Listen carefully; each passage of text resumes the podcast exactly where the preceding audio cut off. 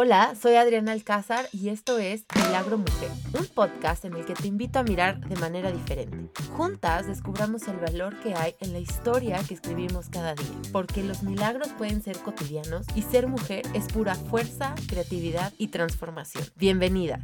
Hola a nuestro quinto episodio. Estamos rebasando un poquito más del primer mes de Milagro Mujer y quiero agradecerte por estar aquí y por compartir este sueño conmigo. Las dos semanas pasadas tuvimos una entrevista que estuvo dividida en dos partes, con una historia que a mí me ha retado y me ha hecho pensar bien diferente de mi historia como mamá y la historia de otras mujeres. Creo que es bien importante que sigamos difundiendo este espacio para que más personas puedan caminar con nosotras. Mi sueño es realmente crear una cultura entre mujeres y entre mamás que sea diferente. Yo sé que suena mega romántico, pero en verdad también creo que es posible. Y bueno, hace algunas semanas platicaba con algunas amigas anécdotas en las que nuestros hijos nos habían hecho pasar por malos ratos en público. Incluso hubo un espacio en nuestras redes sociales en donde compartimos como los peores osos y demás. Y la gran mayoría de estas anécdotas tenía que ver con dificultades emocionales que los chiquitos atravesaron en público y que la gente, bueno, inmediatamente te voltea a ver con ojos de pistola, como controla tu hijo por favor. O al menos así lo sentimos nosotros como mamás nos sentimos muy presionadas por pronto poder controlar a nuestros hijos para no incomodar y no sentirnos juzgadas. En esta conversación yo recordé como un día, siendo una mamá nueva en el colegio de mis hijas, a la hora de la salida, ellas decidieron que era muy chistoso echarse a correr hasta el final de la calle. Y bueno, con todas sus piernas chiquitititas, me costó muchísimo trabajo alcanzarlas y la verdad es que fueron momentos de mucha angustia porque era una calle. Había carros que pasaban, había muchos escalones, había arena, había perros que estaban por ahí caminando, yo no sabía si eran buenos o no. Em, bueno, esto es un traumita mío de la infancia que luego les platicaré, pero bueno, cuando las alcancé, creo que tenía la adrenalina a tope y lo único que logré hacer fue arrastrarlas, treparlas al carro lo más rápido que pude y por supuesto arrancarme con mi discurso o regaño de mamá hiper asustada. Al ratito de ir manejando, bueno, la cosa se calmó. Cuando se pasó, digamos, esta adrenalina del momento, me vino como la segunda oleada de tortura emocional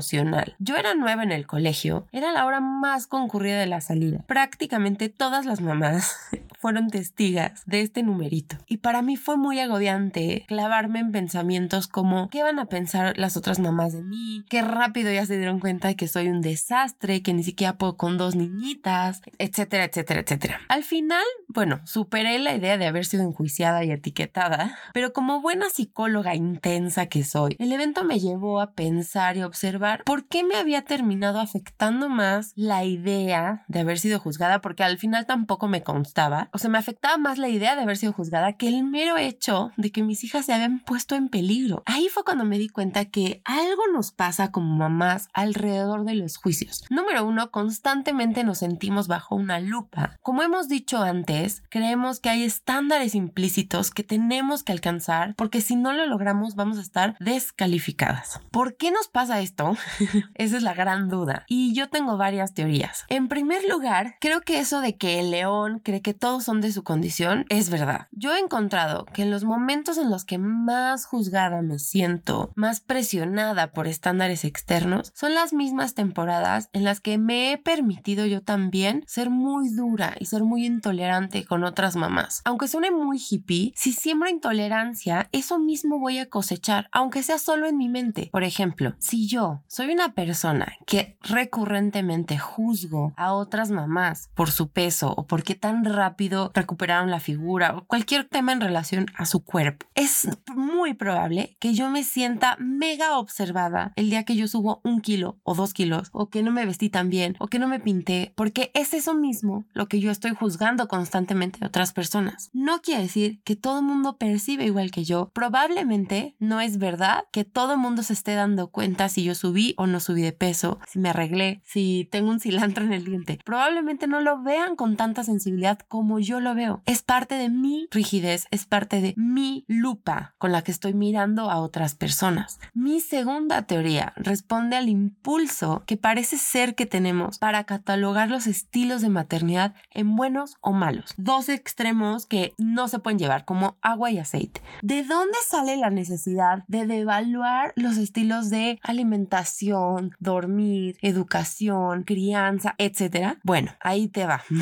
Creo que ser mamá es trabajar en una de las mayores responsabilidades y mayores niveles de amor en este planeta. Realmente cuando nos entregan a nuestros chiquitos en el hospital, se te sale el corazón por completo y los ves tan vulnerables que realmente quieres ser siempre la mejor. Pero al mismo tiempo nos sentimos inseguras, nos sentimos, bueno, no es que nos sintamos, objetivamente somos y tenemos que empezar a tomar muchas decisiones muy rápido, a veces con muy poca información o a veces con demasiada información, pero siempre con el corazón en la mano, esperando que nuestros hijos estén bien. Entonces, la gran mayoría de las veces, en el fondo y sobre todo al inicio, avanzamos dudando de nuestra capacidad para cuidar y educar humanitos vulnerables terminamos solucionando esa sensación, que además es súper incómoda, convenciéndonos que nuestro estilo de maternidad es el mejor o incluso superior al de las otras mamás. Y ahí es donde empieza nuestra gran trayectoria con el juicio. Esta experiencia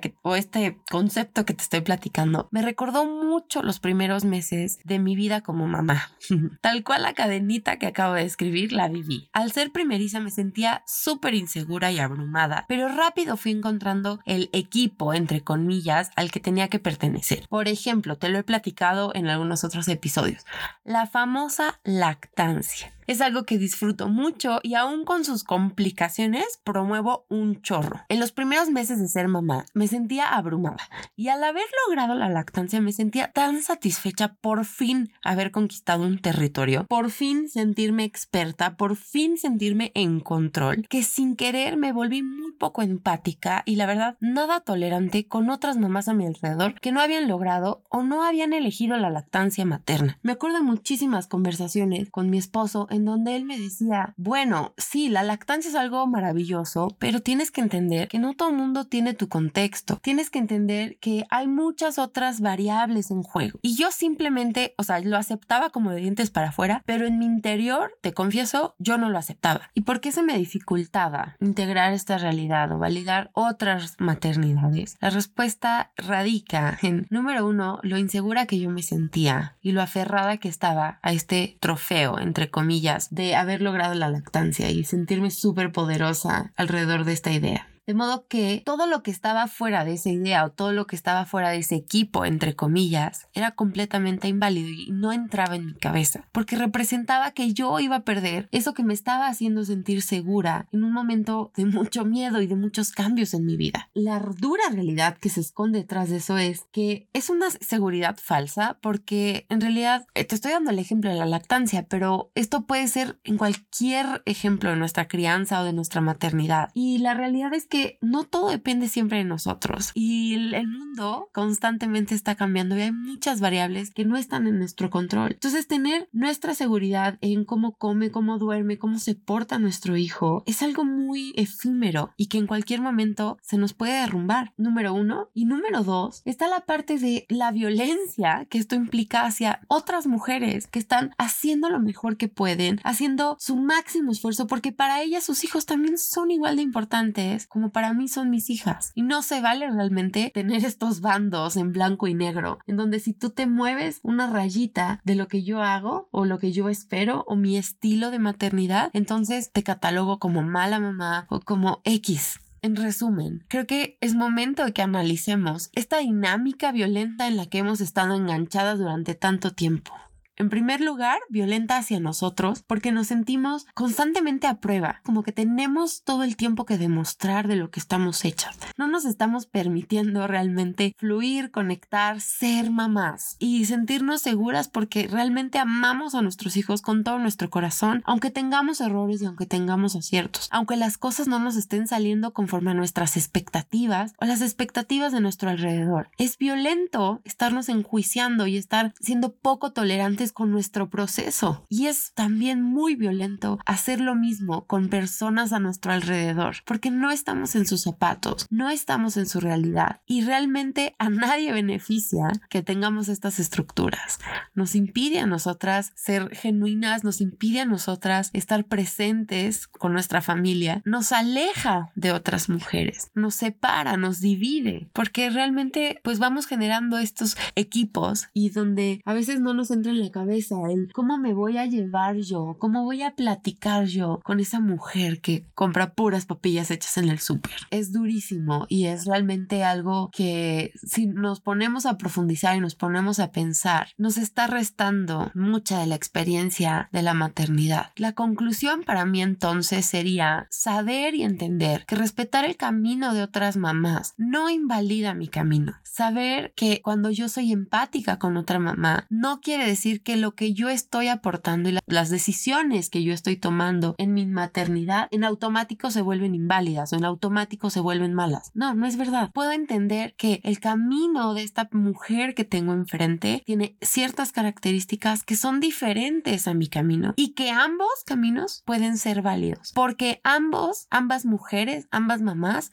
estamos haciendo lo mejor que podemos para cuidar a nuestros hijos porque los amamos. Vamos a cometer errores, vamos a continuar creciendo y aprendiendo, pero lo que más necesitamos en la vida es una visión humana, una visión empática. Creo que es importantísimo y urgente que sembremos empatía para crear un futuro diferente para la maternidad, pero también para nuestros hijos. No va a llegar el futuro deseado o, no va a llegar el futuro que todos queremos si no empezamos con este tipo de pequeñas acciones.